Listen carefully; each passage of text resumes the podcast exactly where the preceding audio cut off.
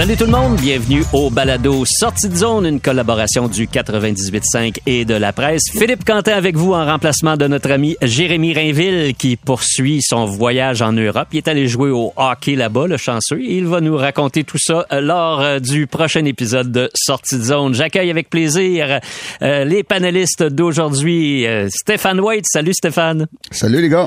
Antoine Roussel, bonjour Antoine. Salut les gars, salut Stéphane, bonjour tout le monde et surtout bonne année à vous tous. Ben oui, ben oui, bonne année à toi aussi mon vieux et Richard Labbé de la presse. Salut Richard. Salut Philippe, salut tout le monde. Bon, ben on va commencer avec les dernières nouvelles concernant le Canadien là et les nouvelles n'ont pas été très bonnes, non seulement un échec hier contre les Rangers de New York, mais euh, le bilan médical a été rendu public aujourd'hui et là on apprend que le jeune défenseur Caden Goulet qui est absent depuis quelques matchs, ben ça va se prolonger Richard, deux mois d'absence. Ouais, euh, écoute, c'est un peu surprenant dans la mesure où quand c'est arrivé, là, euh, faut se rappeler, c'était à Sunrise lors du match du 29 euh, décembre contre les Panthers. Il y a eu un contact avec Alexander Barkov. Barkov est tombé sur lui. Euh, et bon, il y, a, eu du mal à se relever, mais quand on l'a vu partir dans le tunnel là-bas, Sunrise, il marchait euh, de, par ses propres moyens, il avait pas l'air ralenti. Donc, sur le coup, on s'était dit, bon, c'est peut-être seulement euh, quelque chose de mineur, mais de toute évidence, c'est pas le cas. D'ailleurs, on l'a revu gouler jeudi soir au Centre Bell après le match euh, face aux Rangers. Et puis, il avait là, à ce moment-là une attelle à son, euh, à son, à sa jambe gauche. Alors, euh, on se doutait bien que ça allait être long. Donc, tu l'as dit deux mois, puis deux, mois, Philippe, ça c'est un scénario quand même, là, on va dire optimiste, parce que des fois, ça peut malheureusement se prolonger. alors, on verra bien, mais c'est toute une perte. Puis, c'est un nom qui circulait. Là, on parlait un petit peu du trophée Calder depuis quelques semaines. déjà, son nom avait commencé à circuler. Je dis pas qu'il aurait gagné, mais certainement qu'à ce rythme-là, Goulet aurait je pense, obtenu certainement des nominations là, euh, en fin de saison. il, était, il était dans la conversation, pas de doute là-dessus. Antoine, euh, tu es, un ancien joueur de la Ligue nationale, tu as dû composer avec des blessures, mais quand ça arrive euh, jeune comme ça dans une carrière, c'est sa première saison, quand même une longue absence et les choses allaient très bien pour lui, c'est encore plus dur pour le moral. C'est clair, puis c'est jamais vraiment d'un point de vue égoïste, c'est jamais le bon moment pour être blessé. Quand tu es plus vieux, il n'y a jamais de bon moment, vous allez me dire, mais quand tu es plus vieux, tu as plus de, euh, de millage, tes contrats sont déjà signés. Quand tu es jeune, tout est approuvé. Donc lui, il a tellement fait une bonne impression. Euh, est-ce qu'il va être capable, quand il va revenir de sa blessure, de de livrer la marchandise aussi bien. Peut-être qu'il va être en doute, il va arriver vers la fin de saison. Euh, le Canadien, on ne sait pas encore dans quelle situation ils vont être ou qu'est-ce qu'ils vont faire. Est-ce qu'ils vont ramener plein de jeunes de, euh, de Laval? Donc, c'est sûr que c'est vraiment pas idéal. Puis même d'être blessé en général dans la Ligue nationale, généralement, les absents, ils ont toujours tort, puis ils se font toujours prendre leur place par les autres éventuellement. Ouais, et puis le genou, c'est toujours inquiétant, hein, parce qu'on sait jamais, parfois, qu'il est, quand le genou est touché une première hmm. fois, il devient plus fragile par la suite, et à l'aube d'une jeune carrière, c'est certainement pas une bonne nouvelle. absolument, puis je j'aimerais même te rajouter que moi, je me suis, ben, en fait, je me suis pas mais en tout cas, euh, j'ai eu une rupture de mon euh, ligament croisé antérieur. Puis euh, je pensais que j'allais me remettre, du moins mentalement, j'y étais convaincu. Puis ça a été très long à se remettre de ça. Je dis pas que c'est ça qu'il y a eu, ça, en tout cas, ça semble pas être ça. Puis je le souhaite à personne parce que c'est vraiment difficile d'un point de vue psychologique, puis d'un même physique. C'est quand ton corps répond plus comme tu étais habitué de répondre, c'est là que c'est difficile pour le moral. Bon, Stéphane, tu es un habitué des vestiaires des équipes de la Ligue nationale. Le Canadien n'a mhm. pas de succès ces temps-ci et là, une très mauvaise nouvelle qui tombe. Comment, comment, comment le coach réagit? Comment les joueurs, le personnel d'entraîneur, comment ça se passe dans une équipe quand on se retrouve dans une situation semblable?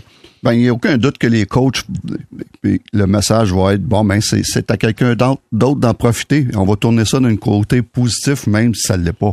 Euh, c'est certain qu'on va se retourner vers des, des, des jeunes, puis leur dire, écoute, c'est votre chance, et puis euh, c'est à vous de la prendre. Et puis, il faut que tout le monde en fasse plus pour, pour couvrir cette, blessure-là. Mais euh, je pense pas que ce soit très euh, un choc dans la chambre, dans le sens que on, on, on sait, on est en développement, on sait, on pas les séries. Donc, euh, ça donne la chance à d'autres de prouver des choses. Et puis, ça, c'est le côté positif de la, de la, chose. Le côté négatif, c'est que, évidemment, Goulet avait toute une saison, mais euh, écoute, il n'y aura pas rien à prouver, lui, mais qu'il revienne. Donc, c'est pas, je pense pas que ça peut être inquiétant. Ça semble pas une blessure inquiétante. Ça semble une blessure. Des fois, c'est pas parce que c'est long, c'est que c'est inquiétant. Euh, des fois, c'est juste que ça prend du temps à guérir. Et puis, euh, une chose qui est sûre, c'est que avec Goulet, un jeune de cet âge-là, avec le potentiel qu'il a, tu prends ton temps. Il n'y a rien qui presse pour revenir. Ben voilà, surtout que l'équipe euh, n'a absolument aucune chance de participer aux séries éliminatoires, donc l'organisation devra être, pourra être patiente. Euh, le dernier, euh, le dernier balado, c'était quoi il y a deux jours? Je me souviens d'avoir commencé en, en, en, lisant trois chiffres 1 8 1. Ben maintenant c'est 1 9 1. C'est la fiche du Canadien à ses 11 derniers matchs. Euh, ça s'améliore pas du tout. Martin Saint-Louis a essayé d'être un petit peu plus positif après le, le revers d'hier. Il disait que bon, on a mieux joué quand même défensivement, mais ça a été dur. Puis le public, euh, Richard, euh, s'est montré impatient au Centre Bell. Ben ouais, c'est que là, le Canadien a mis, je pense, euh, c'est quoi, le 17 minutes à lancer. C'était de la première. Jamais une bonne idée, ça. Ouais, c'est jamais bon. c'est drôle parce que Martin Saint-Louis, puis c'est correct. Hein, c'est à son, à son honneur toujours le, le, cette, cette, manière de voir le, le verre euh, à moitié plein. Puis c'est bien correct. J'ai posé la question. Je dis Martin, euh, tu lances, quand tu lances pas pratiquement pas de la première période, comment tu vois ça? Tu dis ouais, mais eux autres ils ont pas eu de chance plus. Puis bon, c'est pas faux. Les Rangers ont, ont pas lancé énormément, mais ouais, je pense que il y a eu des applaudissements très sarcastiques euh, quand Dadonov a fini par lancer pour la première fois en première période. Et ça risque d'être ça, hein, je pense, malheureusement. Là, bon, on commence chez les partisans, il y a eu évidemment une espèce de, mirage, là, octobre, novembre, il y avait eu des victoires, il y a des petites séquences, il y a eu des belles choses. Euh, je pense que les gens ont commencé peut-être à y croire un petit peu. C'est normal, hein, quand tu vois les, il y, avait des performances surprenantes, puis probablement que ça, ça, a changé un petit peu les attentes, mais là, il y a eu le voyage là, qui, qui a été très difficile, euh, et puis là, ben, il, y a, la suite qu'on vit présentement, et là, ben, ça, c'est le retour à la, à la réalité. Tu as, parlé de la fiche, Philippe. Écoute, je recule encore plus. Là. La dernière victoire en temps réglementaire, on était en début décembre à Seattle. Là. Ça, ça fait un bout de mm-hmm. temps. Donc c'est, euh, mais, mais bon, est-ce qu'on est vraiment surpris? On était tous ici en septembre à prévoir à peu près ce qu'on voit présentement. Ouais, mais là, c'est une très, très longue série. Puis je trouve que ce qui est un peu plus inquiétant, puis Stéphane, j'aimerais t'entendre là-dessus, euh, ce sont les, canons à l'attaque. Je comprends que Caulfield, l'autre jour, a marqué deux buts. Euh, mais Suzuki, qui est supposé être le leader de l'équipe, on, on le voit pas beaucoup. Non, c'est plus difficile. Et puis c'est normal. Il est encore jeune. Deux, euh, on est rendu à la période où euh, période des fêtes et après fêtes, tout ça commence à être difficile. le hockey se resserre dans la ligue. On dit tout le temps à partir du mois de décembre, c'est une ligue pour hommes. Et puis, ça se fait ressentir. Qu'est-ce qui, est plus difficile, je pense, pour Saint-Louis, pour Suzuki, excusez, c'est le fait qu'il est tout seul un petit peu. Là. Il n'y a pas beaucoup d'autres qui apportent, euh, qui apportent de contributions. Il est tout seul. Je, dis tout seul. Il est avec Caulfield. À part de ça, il n'y a pas beaucoup de contributions qui viennent des autres trios. Donc, à un moment donné, ça peut devenir pesant pour le jeune de vouloir en faire plus ou de vouloir en faire trop, surtout qu'il est capitaine. Et tout ça euh, fait que moi, ça m'inquiète pas. Je pense que c'est quelque chose qui est normal dans son cas. Et puis, surtout à son âge. Et puis, ce qui est, ce qui est pour le match d'hier, Écoute, moi, j'ai pas eu de match canadien. Là. C'est vrai, en première période, leurs objectifs, t'as pas scorer des buts, c'était de limiter les dégâts qui ont été faits sur la route, de limiter les, chances de, de, marquer, de limiter surtout le premier but dans les cinq premières minutes de jeu. Euh, je pense qu'ils ont, ont bien fait ça. Et puis, aussi, à un moment donné, il faut être objectif. Là. À la fin du match, là, euh, la différence, c'est que les Rangers ont été opportunistes, le Canadien ne l'a pas été. Parce que ça a été égal pas mal euh, sur, les, euh, sur euh, la glace de, mon point de vue à moi. Antoine, est-ce que tu partages cette analyse-là ou tu es un petit peu plus sévère que notre ami Stéphane? Ben, c'est sûr que c'est... on est dans la période critique. On est dans la période critique où les joueurs, ben, les entraîneurs sont moins patients. Les dirigeants euh, doivent prendre des décisions, ou du moins ils ont passablement tout eu, ou ils sont en voie de l'avoir très rapidement, euh, leur euh, meeting avec leur scout, puis ils, ils, orientent l'équipe dans la manière dont ils veulent. Puis il reste encore à peu près un mois, six, à huit semaines, six, semaines à huit semaines avant le, le la période des échanges, puis que ça se finisse, puis la date limite. Pour moi, les équipes se positionnent toujours à savoir dans quelle direction ils vont aller leurs meetings sont faits, puis là, t'es moins patient. Là, c'est là que les coachs, puis on l'a on l'a entendu, Martin Saint-Louis, l'a dit, pas dans le dernier pas dans le dernier match, mais dans l'avant-dernier match, que la patience avait une limite, c'est une, une, date d'expiration. Puis moi, ça veut tout dire. Ça veut dire que ben là, on n'est plus en mode euh, on donne des chances, on te redonne une chance, une troisième ou une quatrième. Donc moi, c'est plus dans une façon globale que je les évalue en ce moment. Je pense que ils ont tourner la page de tout ça allait vraiment bien. Puis là, c'est plus en mode OK, dans quelle direction on va s'en aller? Puis j'ai hâte de voir qui j'ai hâte de voir qui donne plus de chance à des jeunes de Laval comme Raphaël Harvey Pinard notamment. Mais, mais juste euh, avant d'aller là, Antoine, je veux, rester avec toi un moment parce que la saison dernière, tu as évolué avec les Coyotes de l'Arizona. Puis ça a été une saison pas mal difficile aussi pour les Coyotes. Comment ça se passe quand l'équipe perd tout le temps? Ben, c'est nous autres euh, au début, c'était anxiogène pour de vrai, c'était euh, invivable. Tu sais, parce que tous les gars dans cette équipe-là, c'est des gars qui ont déjà connu du succès. Du moins dans l'équipe de, euh, des Coyotes de l'Arizona l'année dernière, passablement tout le monde avait déjà connu du succès avec leurs équipes respectives. Euh, il est allé loin en série. On avait Andrew Ladd, il avait gagné deux coupes Stanley. Mm-hmm. Donc il sait c'est quoi ça prend pour une pour gagner la coupe. Euh, quand quand tu arrives dans une atmosphère où tu perds plusieurs matchs moi, ce que j'aime pas là-dedans, c'est que ça peut devenir correct de perdre. Et ça, mhm. c'est le pire cancer que tu puisses avoir dans une équipe de hockey. C'est que cette attitude ou cet état d'esprit rentre dans le vestiaire et s'imprègne. Et ça, quand ça rentre dans le vestiaire, c'est comme si tu avais des tics partout dans ta maison qui rentrent, là, puis des euh, puces de lit. C'est dur de s'en débarrasser. Ouais, mais ça, Totalement d'accord. Totalement d'accord. J'allais juste prendre la balle au bon parce que ce qu'Antoine dit, c'est intéressant. Là, à partir de ce moment-là, euh, c'est à la direction de décider ce qui se passe. Parce qu'il y a eu des cas par le passé, dans un passé récent où on a vu ce que ça peut donner. Regardez ce qui s'est passé à Buffalo, où euh, cette attitude-là est de s'est transformée en culture. On, s'est habitué de perdre. je me souviens, il y avait un gars qui s'appelait Ryan O'Reilly qui, qui critiquait ça, euh, qui était tanné de ça. Puis là, la direction disait c'est pas un bon coéquipier. Alors on l'échange au Blues de Saint-Louis. puis il s'en va là-bas puis il gagne une coupe cette année. Donc c'était pas mauvais ça. C'était pas une mauvaise réponse à l'organisation des sabres. Exactement. Donc, cette voie-là, mais tu aussi la voie, souvenez-vous, de l'avalanche du Colorado. Là. Je me souviens, il y a des, en fin de saison, à un moment donné, il y a des gars qui, c'était dans le vestiaire, puis les gars faisaient leur, leur plan de vacances à Cancun, puis on était encore euh, début avril, puis il y en avait une gang qui avait hâte de partir. Et, l'organisation, au lieu de, de, rester là sans rien faire, ben on a bougé, on a échangé un joueur qui était pas content. Après ça, on a fait des, gros choix repêchage. Kel McCarr est arrivé. Puis évidemment, ben, ce qui s'est passé, euh, on l'a vu, euh, l'avalanche a fini par être un club champion. Donc, le Canadien, la direction du Canadien détient la réponse à ce, que tu dis, Antoine. C'est la direction qui va décider est-ce qu'on est correct de se contenter de ça ou on va se servir de ça comme tremplin, puis on va ajouter des pièces, puis ben, on peut peut-être transformer les, les destinées de l'équipe. Donc, c'est la réponse est vraiment dans les mains de la direction. Ouais, mais il y a un repêchage qui s'en vient, là. Et puis, il y a un gars qui s'appelle Connor Bedard qui va être disponible. Hein? On, s'en fout. Stéphane, ils peuvent pas s'en foutre.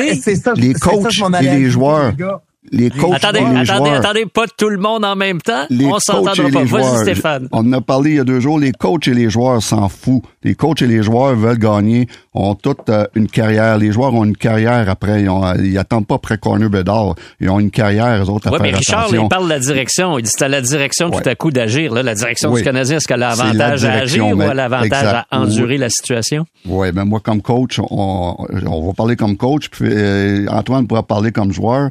Comme coach, tu veux gagner tous les matchs. Il n'est pas question. Puis j'ai aimé ce qu'Antoine a dit, euh, de pas s'habituer, de pas de venir inconsciemment ou consciemment à accepter de perdre.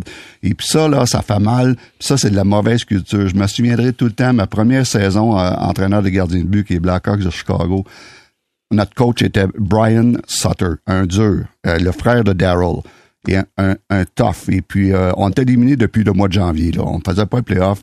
Et puis, à un moment donné, il y avait cette euh, attitude-là d'accepter. Et, ce- et ce qu'il faisait à tous les jours, à tous les jours, les pratiques étaient difficiles. Il était tough sur les joueurs. À tous les jours, il, il préparait son équipe comme si c'était le dernier match de la Coupe Stanley. Parce qu'il lui disait, ou je disais aux joueurs, il n'est pas question qu'on accepte de perdre. Et puis, à tous les jours, puis quand il filait, il filait ça, il sentait ça dans le chambre, il venait fou. Et puis, j'ai tout le temps respecté Brian Sutter pour ça. On était éliminés, mais lui, là, il préparait son équipe comme si c'était le match le plus important de l'année. Antoine, toi, comment tu as vécu ça, notamment en Arizona euh, la saison dernière? Ben, c'est sûr que nous autres, on a perdu plusieurs matchs, mais je te dirais que on n'acceptait pas de perdre.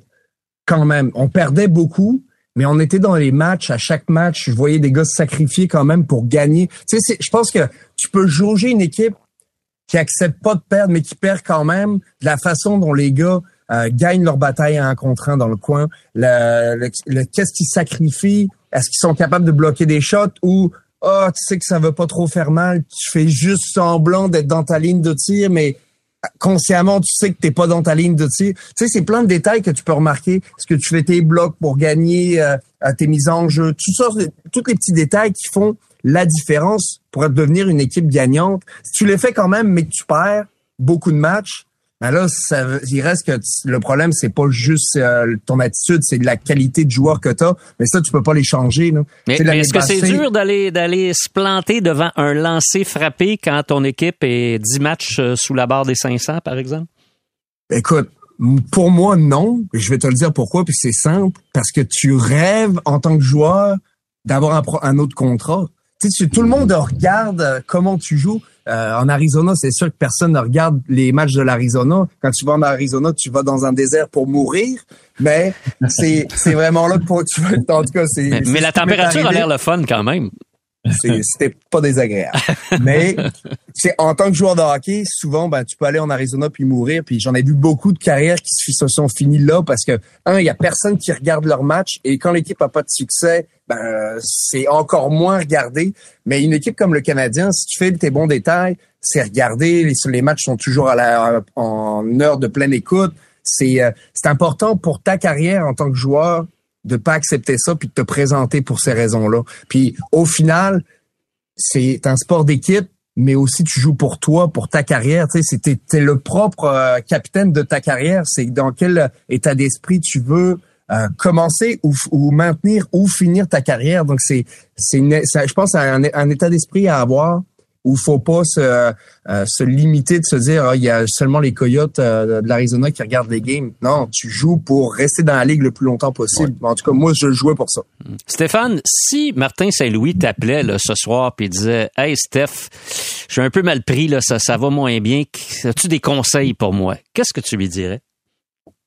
Oh, c'est une bonne question. Je dirais premièrement de de, de, de, faire qu'est-ce qu'il fait en ce moment, de, de voir les, les points positifs, ce qui est tellement important avec une jeune équipe, mais d'avoir de la rigueur sur les détails, les détails pour pas pour, pour, prendre de mauvaises habitudes, avoir de la rigueur sur la préparation des joueurs, que les joueurs soient prêts, avoir de la rigueur au niveau d'inculquer une culture. si s'il y a des gars, il y a des gars qui glissent, qui veulent pas embarquer dans cette culture là, euh, faut, faut que faut que tasses. Faut que tu tasses absolument pour pas que ça, ça nuise à nos jeunes. Toi, Richard, comment tu vois ça? Euh, c'est important ce que Stéphane vient de dire, justement, ça.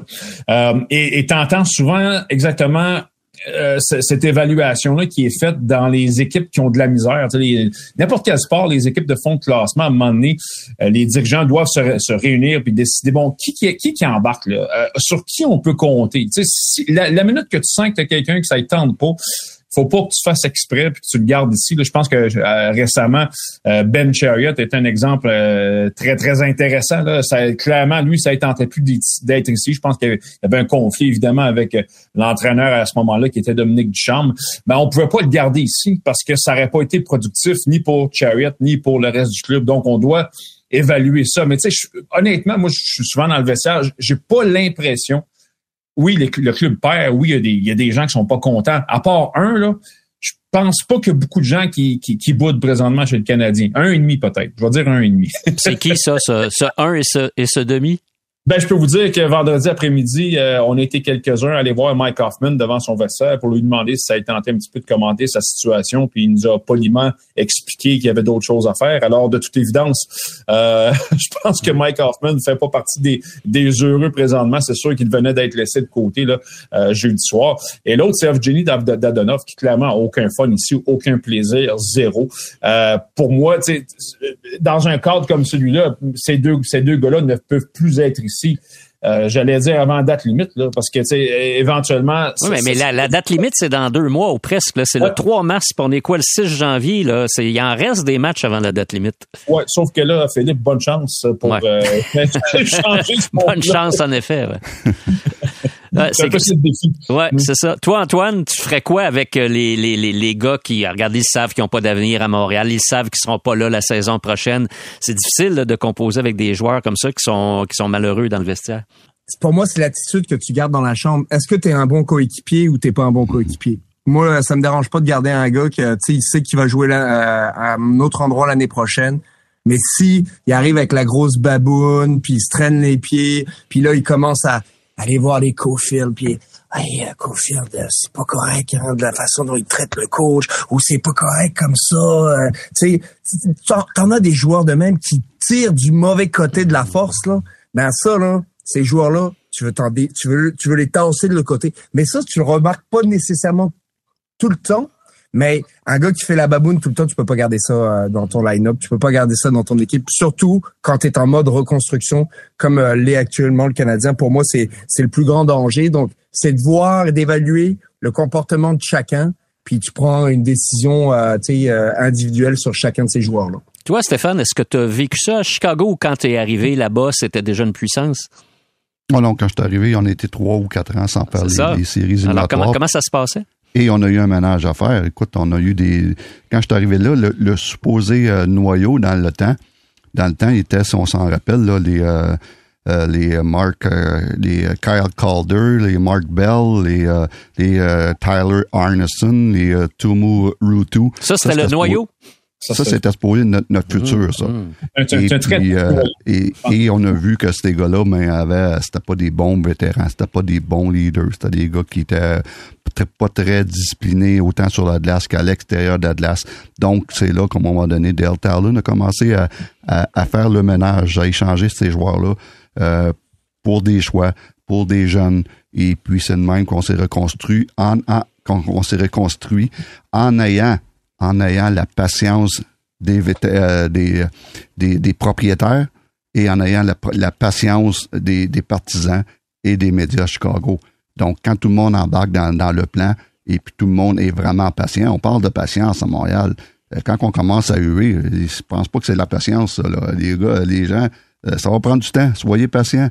Et puis, mais c'est un petit peu ça qu'on l'a vécu. C'est de, premièrement, quand tu veux inculquer une nouvelle culture, c'est de débarrasser de, du noyau qui est là, qui, qui était pas bon. Et puis, euh, c'était euh, c'était un, un, travail de destruction avant de faire la reconstruction. c'est ça, hein? c'est comme un passage obligé à quelque part. OK, on va faire une pause et puis quand on revient, on va parler de l'avenir euh, du Canadien et on va parler de deux joueurs en particulier. Un qui est déjà avec l'équipe, Slavkowski, et un qui a très, très, très été très impressionnant au championnat mondial de hockey junior, bien sûr, Joshua Roy. On est de retour au balado Sortie de zone. Philippe Quentin en compagnie de Richard Labbé, Stéphane Waite, Antoine Roussel. Euh, J'en parlais il y a un instant. Euh, Juraj Slavkowski, euh, c'est beaucoup, beaucoup d'ennuis avec le Canadien à l'heure actuelle. C'est un jeune joueur, bien sûr, à sa première saison. Mais le Canadien, euh, Richard, va avoir une décision à prendre avec lui. Là. Ouais, ben écoute, c'est, c'est sûr que là, ça tombe mal, hein, parce que là, il, il, vit probablement ses pires moments, puis là, ça arrive juste au, c'est arrivé en même temps que le championnat du monde. Alors, forcément, les gens se sont se sont posé la question, qu'est-ce qu'il faisait ici, pourquoi il était pas là-bas. C'est, c'est une question qui est légitime. Je pense que chez le Canadien, on a, on, a estimé que Slavkovski, en, tant que joueur, ne pouvait pas apprendre vraiment en allant là-bas, en retournant dans un niveau qui était inférieur. Donc, ça se, ça se défend. Mais Philippe, pour répondre à ta question, moi, je pense que ça va être un détour par Laval éventuellement, parce que là, on parle de confiance. Moi, ce que j'ai vu de Slavkovski jeudi soir, j'ai pas aimé ça. Là, euh, je parle pas du jeu en particulier. Là, à un moment donné, évidemment, ça, euh, ça a été la gaffe là, quand il a fait sa passe vers l'arrière en avantage numérique pour Jacky. Jacky échappe la rondelle. Crider s'échappe, marque le but, fait un zéro. Oui, mauvaise décision, mais j'ai pas aimé la suite. Slavkovski qui rentre au banc, la tête basse, euh, clairement désemparé par ce qui, par, ce qui vient d'arriver. Euh, et, là, ben ça, c'est on parle de confiance. Alors, quand on est là-dedans, euh, je pense que présentement, euh, en tout cas, si c'est pas maintenant, ça va être bientôt. je pense qu'un détour à Laval pour justement lui euh, permettre de refaire cette confiance-là, ça va être bon. N'oubliez pas une chose, Slavkovski, je pense, là, que moi, je l'ai pas vu jouer à 12 ans, à 13 ans, à 14 ans, mais il joue comme un gars qui toute sa vie a dominé physiquement. Il, il joue comme ça. je pense que toute sa vie, ce gars-là a probablement été le plus gros, le plus fort. Et il s'en est toujours tiré comme ça en jouant de cette manière-là. Mais là, il arrive ici avec des hommes, avec des vétérans, avec des gars qui ont 5, 10, 15 ans d'expérience dans les autres clubs. Et là, ça marche plus. Alors là, il doit, il doit réaliser ça de un, mais de deux, il doit, euh, il doit refaire justement ce plein de confiance-là. Alors, je pense que Laval tôt ou tard, ça va être un petit peu nécessaire pour lui. Euh, moi, ça fait plusieurs semaines que je le dis. Là. Je pense qu'il aurait dû aller à Laval bien, bien plus tôt. J'ai eu l'occasion de, donner mon opinion là-dessus au balado euh, il y a quelques semaines. Euh, Stéphane, toi, t'en es où dans ta réflexion à propos de Slavkowski? Ben moi, j'ai pas changé d'idée depuis le début de la saison. Toi, il reste, hein? Pardon? Il reste à Montréal. Il reste. Ben, il reste.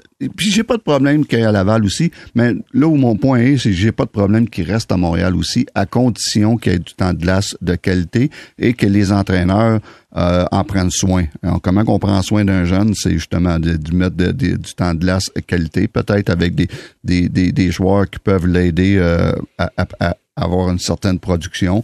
En, hier, j'ai aimé la, la, le commentaire de Martin Saint-Louis quand il dit que sa petite euh, back pass, ça passe du revers euh, soft euh, levé à, défense qui a s'est transformé en, en, échappé pour un but de Crider. S'il l'aurait pas fait hier, mais il l'aurait fait un jour, puis il aurait appris plus tard. Mais là, il l'a fait, la fin, donc il a appris. La prochaine fois, il ne le fera pas. Et puis ça, c'est en étant constructif comme ça tous les jours qu'on peut qu'on peut limiter les dégâts. Oui, Laval, j'aurais pas, j'ai pas de boussé avec Laval pour, parce qu'il est sur Laval, il pourra jouer un, un, un, un, rôle de premier plan sur l'équipe et puis peut-être retrouver une certaine confiance. Mais je suis pas sûr que ce gars-là a, je, sens pas, je sens pas, moi, qu'il a une confiance à terre. Donc, j'ai pas de problème qu'il reste à Montréal, surtout qu'il peut profiter d'une certaine manière des blessures qu'on a euh, à Gallagher, à Monahan, euh, et etc. Et puis donc, euh, j'ai dans les, les, deux problèmes, dans les deux cas, honnêtement, j'ai aucun problème. Les deux, les, dans les deux situations, il pourrait trouver du positif. Antoine, toi, Slavkowski, Laval ou Montréal? Ben, premièrement, moi, je trouve, je trouve ça inconcevable qu'on n'ait pas envoyé un gars euh, au championnat mondial junior. Puis la différence d'envoyer un gars au championnat mondial junior et à Laval, c'est qu'au championnat mondial junior, il y a une date d'expiration ça finit. Ça finit, là, c'est fini. Donc là, il serait revenu avec le Canadien.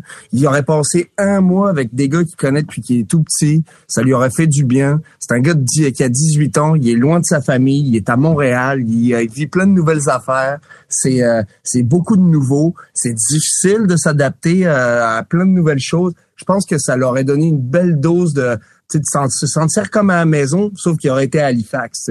Donc pour moi, c'est je trouve que ça aurait été vraiment intéressant à ce niveau-là. Puis ben, maintenant, ce que je trouve qui est tannant par rapport à ça, c'est que maintenant, on se pose la question, qu'est-ce qu'on fait? Mais on aurait dû l'envoyer, puis là, ça lui aurait fait du bien. De toute façon, ils se sont fait clencher pendant huit matchs, ben dix matchs de suite. Ils ont rien appris. T'apprends pas. Tu sais, le monde qui dit t'apprends beaucoup dans la défaite, c'est vrai. Mais quand t'en perds dix de suite, là, à un moment donné, euh, ce que t'apprends, c'est euh, longer les murs entre le mur et la peinture, puis euh, essayer de te pas faire remarquer dans les séances vidéo parce que c'est sûr qu'ils euh, ils font pas des séances vidéo. Euh, oh, c'est beau ce que tu fais. Ils te flattent pas juste dans le dans le sens du poil. Martin Saint-Louis non plus.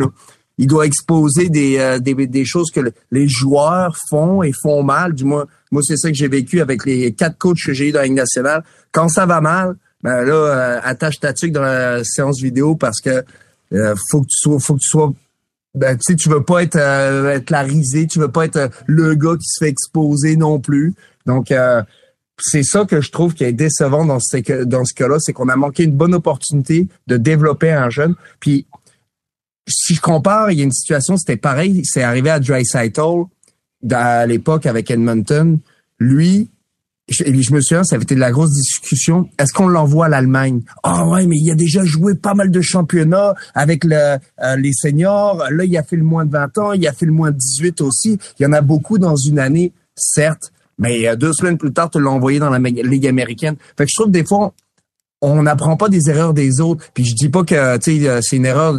Dans, ben oui, c'est ça je dis parce que Dry selon moi, il aurait dû l'envoyer. Puis après ça, tu prends une décision de le renvoyer dans le junior. Sais, fait que je trouve que c'est euh, on n'apprend pas des erreurs des autres. Fait que c'est ça qui me dérange. Puis on se pose toujours la question comment on développe des jeunes? Mais on, on dirait que on regarde pas les, ce que les autres équipes ont fait pour avoir du succès. Tu sais, je regarde euh, New Jersey en ce moment, le deuxième pick de cette année. Il est dans la Ligue américaine. Il fait pas, il est pas dans la Ligue nationale. Euh, il, il y a beaucoup de jeunes coulés. Il est pas, il est pas dans la Ligue nationale non plus. Fait on n'a pas poussé notre jeune rapidement dans la gueule du loup. On laisse le temps d'arriver dans la Ligue nationale. Puis moi, je me suis toujours bien senti. Quand je suis arrivé dans la Ligue nationale à 23 ans, j'étais prêt mentalement, physiquement, à tout, à passer à travers un mur. Hmm. Mais pour le Antoine Roussel, à 20 ans, ou à 19 ans, ben encore moins à 18, je tombais, j'étais un Bambi, je tombais avec rien.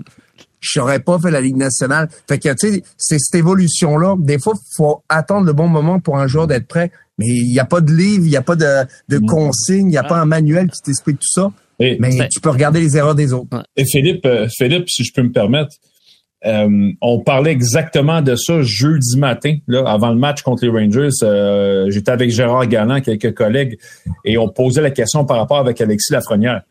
Et Gérard Galland nous a très bien expliqué. Il dit là, là les, les, les 18 ans là, qui arrivent dans la Ligue nationale puis qui, qui, sont prêts, là, regarde, je vais te les nommer. Je peux, je peux y compter ses doigts d'une main. Tu as Crosby, puis tu as McDavid. Puis, c'est, c'est tout. Là, les, les gars de 18 ans qui arrivent dans la Ligue nationale de hockey ont un cheminement à faire. Puis c'est ce qu'il disait dans le cas de la Lafrenière, qui est rendu à 21, qui est encore en apprentissage. Donc, faut pas oublier ça aussi. Là, les, 18 ans là, dans la Ligue nationale de hockey, à moins, à moins là, vraiment d'être un exceptionnel, il faut pas s'attendre à, à, ce que ce soit des, des saisons dominantes. Puis c'est exactement ce qu'on voit de la part de Slavkovski.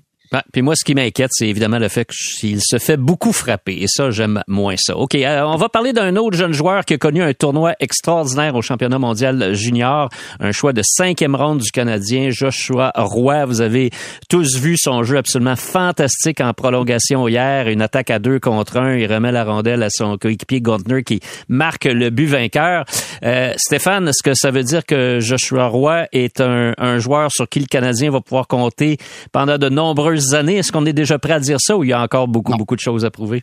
Il y a encore beaucoup de choses à prouver et puis euh, c'est rien contre le jeune. Euh, surtout, je l'ai vu jouer euh, cette saison. Je, suis à Sherbrooke, il joue à Sherbrooke et j'ai j'ai l'occasion de parler à des fois je vais voir des matchs juniors, j'ai l'occasion de parler à des dépisteurs.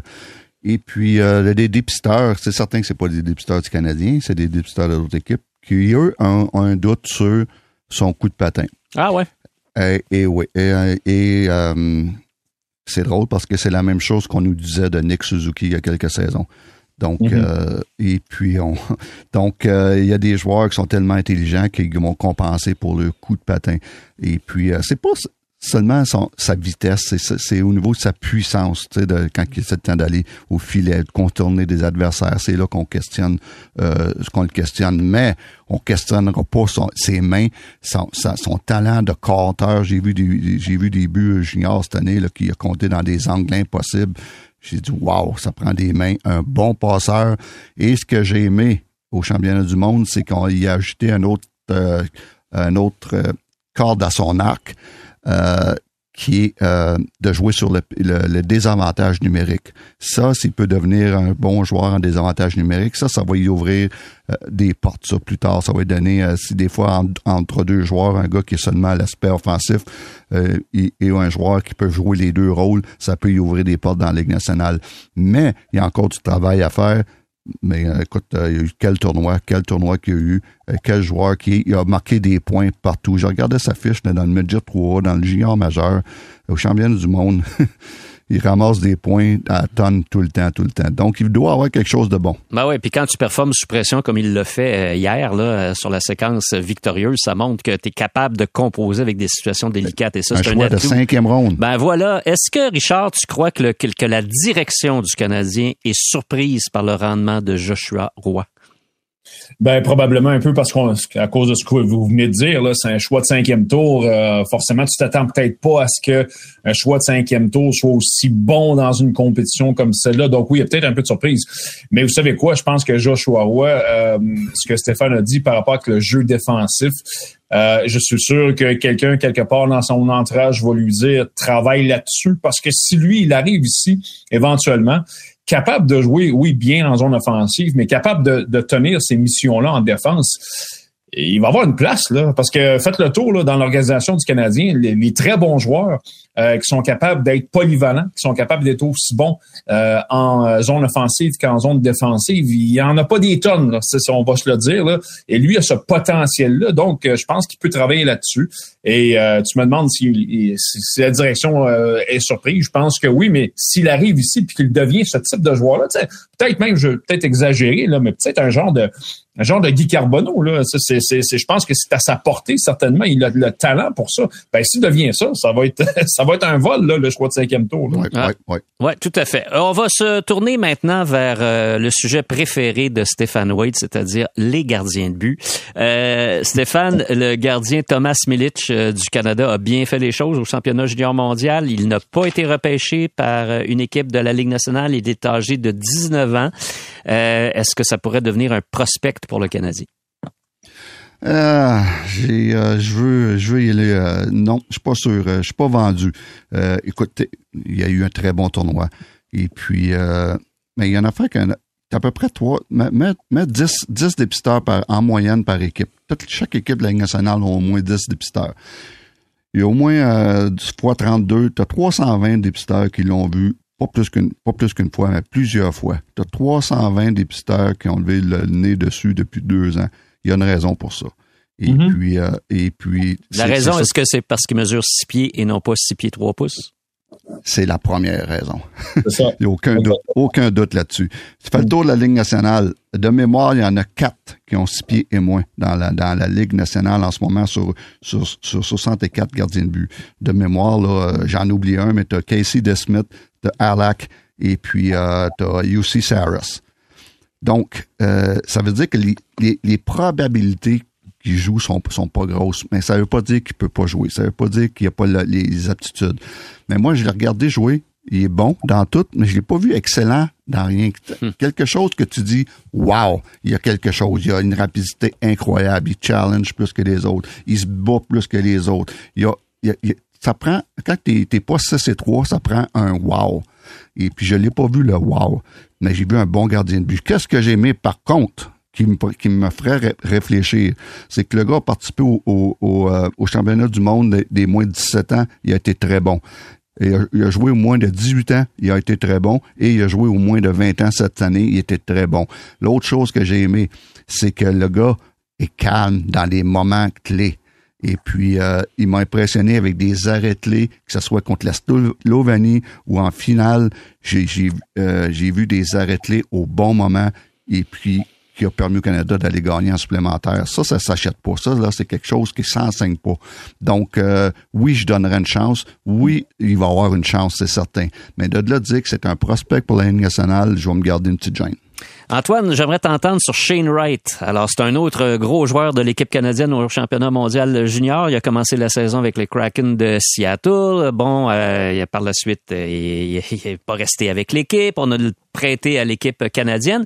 Il a bien joué avec l'équipe canadienne, mais on peut pas dire qu'il a été le, joueur dominant de l'équipe.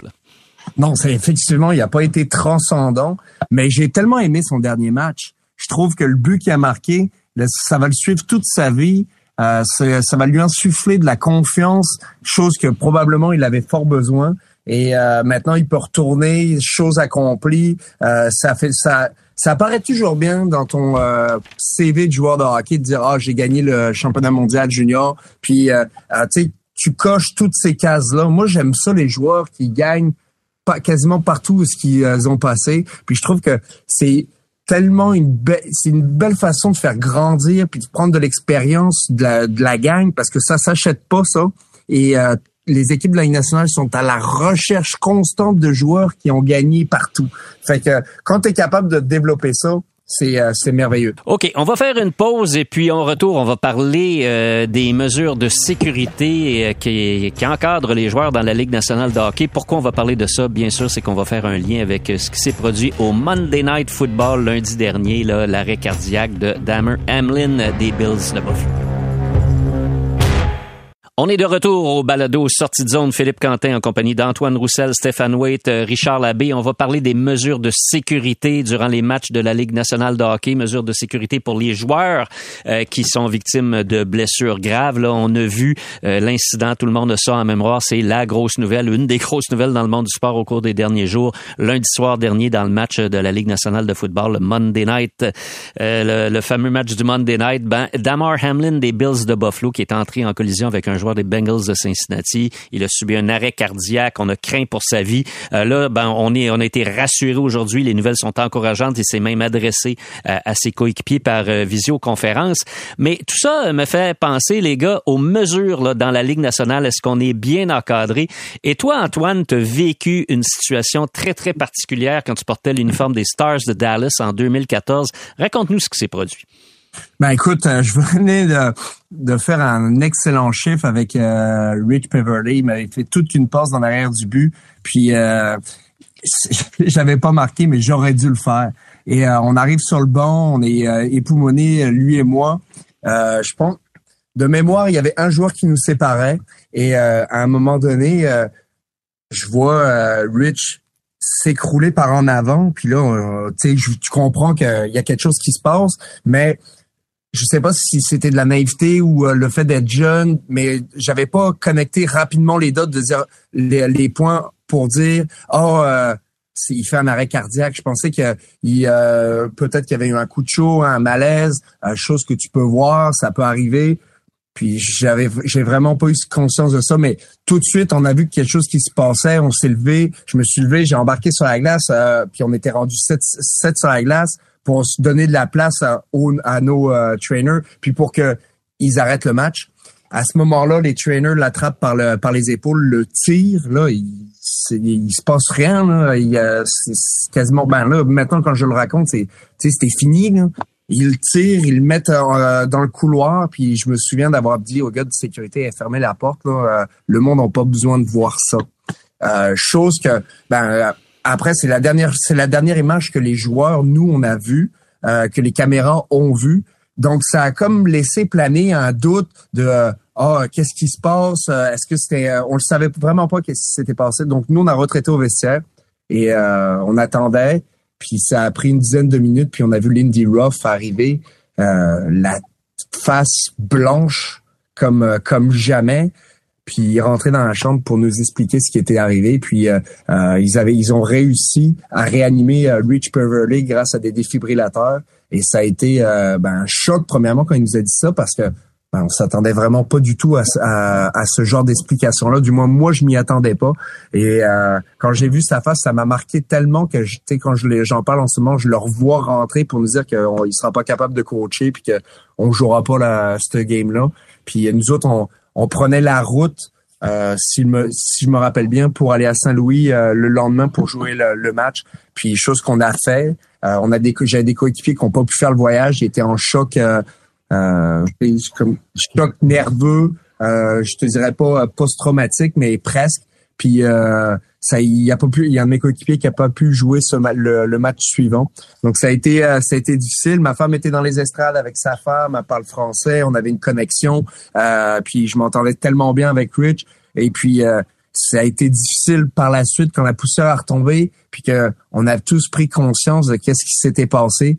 Ben ça m'a rassuré de me dire que dans la Ligue nationale des fois on se plaint de beaucoup de choses mais qu'au niveau à ce niveau-là au niveau médical les gars sont sur la coche puis ils ont répondu à l'appel à cette journée-là à Vancouver, euh, excuse-moi, à Dallas, et euh, ça a été de toute beauté. Puis j'en allais enchaîner pour dire que je les voyais à Vancouver aussi, le, toute l'équipe médicale se préparer pour des situations.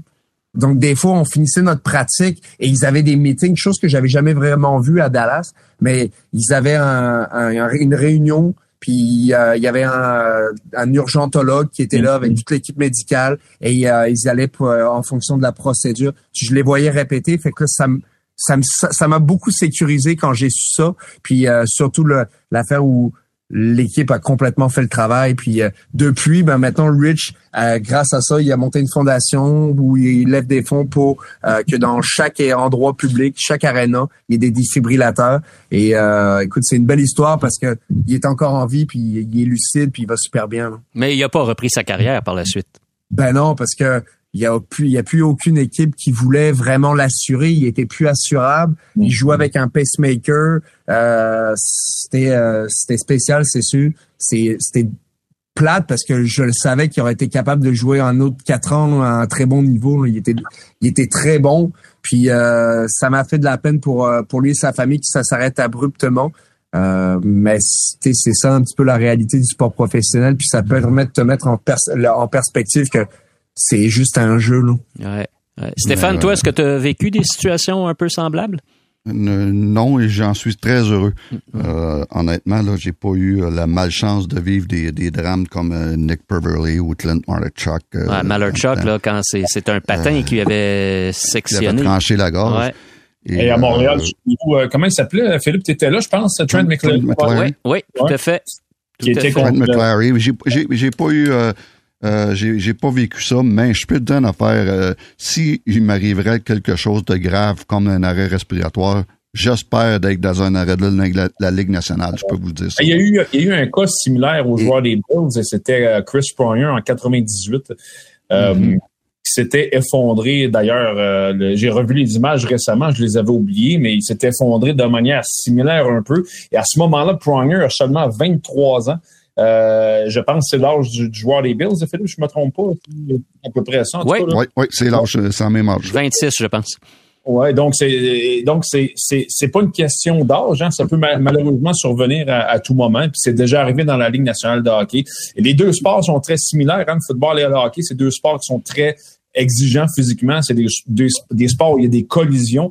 Et euh, je, je, nous, je nous estime chanceux de ne pas avoir assisté à plus de de tragédie, de, de mauvais coups euh, du sort, euh, appelez ça comme vous voulez, mais euh, il y, a tellement eu là, par le passé dans ces deux sports-là des, des, des, des, événements qui auraient pu être tragiques et grâce justement souvent au, personnel qui est très bien formé, personnel médical. Tu, parlais de, de, de, de Malarchuk tantôt, c'est, c'est ça. Écoute, si, si, le, si le soigneur des sables de Buffalo a pas euh, la présence d'esprit de, de, d'aller couper, le, d'aller, d'aller mettre son doigt là où il y a le sang qui coule de Malarchuk, Malarchuk probablement est plus ici aujourd'hui.